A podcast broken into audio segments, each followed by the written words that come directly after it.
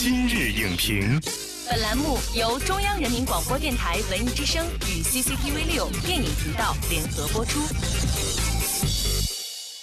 品头论足话电影，今日就评八分钟。欢迎收听文艺之声今日影评，我是梁植。秘籍一出，谁与争锋？奇人异事，脑洞大开。美食对决，给你好看。脱胎于网络人气作品的绝世高手，在今天登陆院线。从拍摄网络剧李建刚到出演热门电影作品，马上把我妹接过来。再到指导大银幕处女作，要成功了。卢正雨有何秘籍？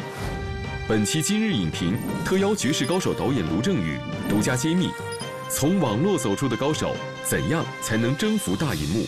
首先，让我们来欢迎绝世高手卢正雨导演。主持人好，观众大家好，我是卢正雨。我们首先来进入一组快问快答。请问卢导，你心中当中的绝世高手是什么样的？我觉得就是普通人中有梦想的，然后为之努力的一些人，就是绝世高手。你心中当的绝世高手的前三位是谁？前三位就是我们这个电影里面的汤姆、杰瑞还有小曼，他们仨加上你，你们四个最大的共同点是什么？就是我们都是真爱至上的人，都是有爱的人。如果说你可以任意的选择，你最想拥有什么样的一个超能力，变成一个高手？时光倒流，就是可以操控这个世界。现在快问快答结束，我们来进入今天的全媒体扫描。我们来看看绝世高手在今天收获了哪些评价。一九零五电影榜，绝世高手好笑、好玩、好大的脑洞。卢正雨入行十年的答卷答得挺好，我们需要这样的诚意和用心。环球网，电影中众主演颠覆自我，为电影贡献新鲜形象。网易娱乐网友评论，确实很好玩，很好笑，但是感觉满篇都是周星驰的影子，缺乏新意。我们在《绝世高手》里看到了非常丰富的元素的拼贴和经典的戏仿，包括无厘头的喜剧、邵氏的武打片、日式的动漫等等等等。影片用这些包装了一个街头青年的成长的故事。为什么你会这样醉心于这种混搭的这种这种风格？我是八零后嘛，包括堕落街啊，然后还有一些日本动漫，还有一些香港电影的文化等等等等，这些都是伴随我成长的一些记忆。嗯，我们这个时代过得很快，我们八零后特别怀旧的，所以我就把他们全部都拿过来用到电影里面去。早在这个绝世高手卢小鱼走红在网络的时候，您就通过这样的拼贴啊、戏仿啊，形成了自己的很鲜明的品牌。但是从另外一个方面来说，有没有担心过会错过开创自家风格的机会？换句话说，您觉得用这样的方式哈，它可以变成一种风格吗？这是我第一部电影嘛，现在，所以谈风格我觉得有点过早。我特别喜欢昆汀，他的《杀死比尔》我是最喜欢的。他的里里边其实就有很多他对各种经典电影的一种戏仿，但是呢又把它融合得很好。这个是我追求的一种方向，把一些有趣的东西、经典的东西，其实可以都拿过来自己再二度创作。重点是我有没有把自己从小到大感受到的，还有影响到我的一些八零后整个年代的这些元素传递给观众，然后让他们感受到这是一部好笑好玩的电影。这个对我来说是最重要的。所以风格我觉得可以再慢慢形成，这个我不担心。咱们八零后有很多的这样的元素哈，那你在取舍的时候，什么样是你的一个标准？这个标准其实就很简单，就是它要为剧情服务。比如《问情》这首歌，其实是特别适合范伟老师跟陈冲老师两个人这段感情的。还有一个我特别得意的就是，我用了这个主场景在一个叫堕落街的地方，看上去鱼龙混杂，但是里面特别有人情味儿，也是想把八零后这一代人逝去的美好都重新展现到电影。但是也不能忘了，这是在做一个电影故事的创作，所以里面有很多一些店面的招牌啊，还有一些台球厅啊、新华书店啊，还有综艺大观等等等等，其实就是一个紧贴剧情的一个设计。我的内政大臣叫江浙沪包，权杖是他邮过来的。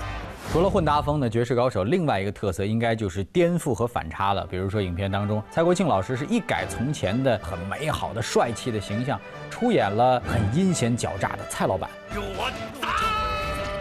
范伟老师呢，也是改掉了他这个之前老实巴交的这样的形象啊，这次是一个有些狡猾的绝世高手。毛裤上可有个你哦。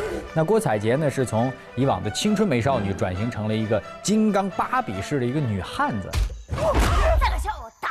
您对于喜剧电影当中反差的运用有什么样独特的见解呢？我觉得这个反差其实就是一种戏剧方面的一一种新鲜感，就是你一定要是有颠覆的事情，观众看到一些不一样的东西。其实，呃，我自己个人来说是比较喜欢把一些特别严肃的、高大的这种人物另外一面展现出来。那蔡国庆老师就像你刚才说，他之前有一个几十年的经典形象，在观众心目中非常阳光。但是我把他这个形象直接拿过来，稍作调整，其实他还是在演他自己，但是他又又不是他自己。我懂，我很快活，你很快。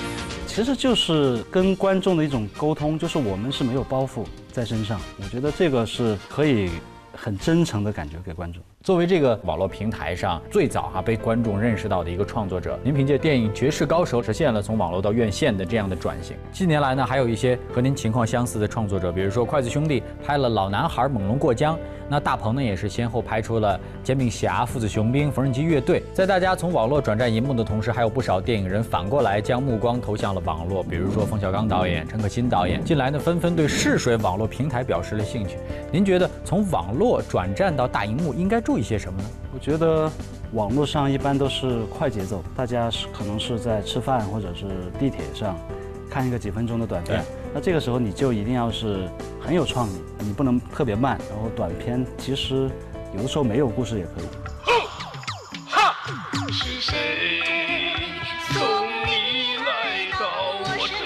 但是电影呢，就是讲一个一百分钟的故事，这个是特别难的一件事情，在我看来。所以这次我的一个最大的挑战就是在剧本方面，因为喜剧对我来说等于是写两个剧本。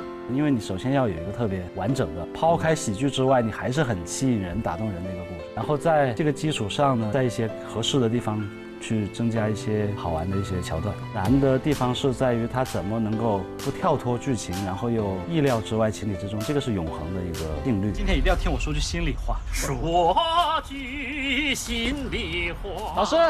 麻烦您去那边唱好不好？我觉得小荧幕跟大荧幕这个都没有高低之分的，只要有观众，那就是都要去认真对待那一块的观众。您还会再次的回归到网络当中吗？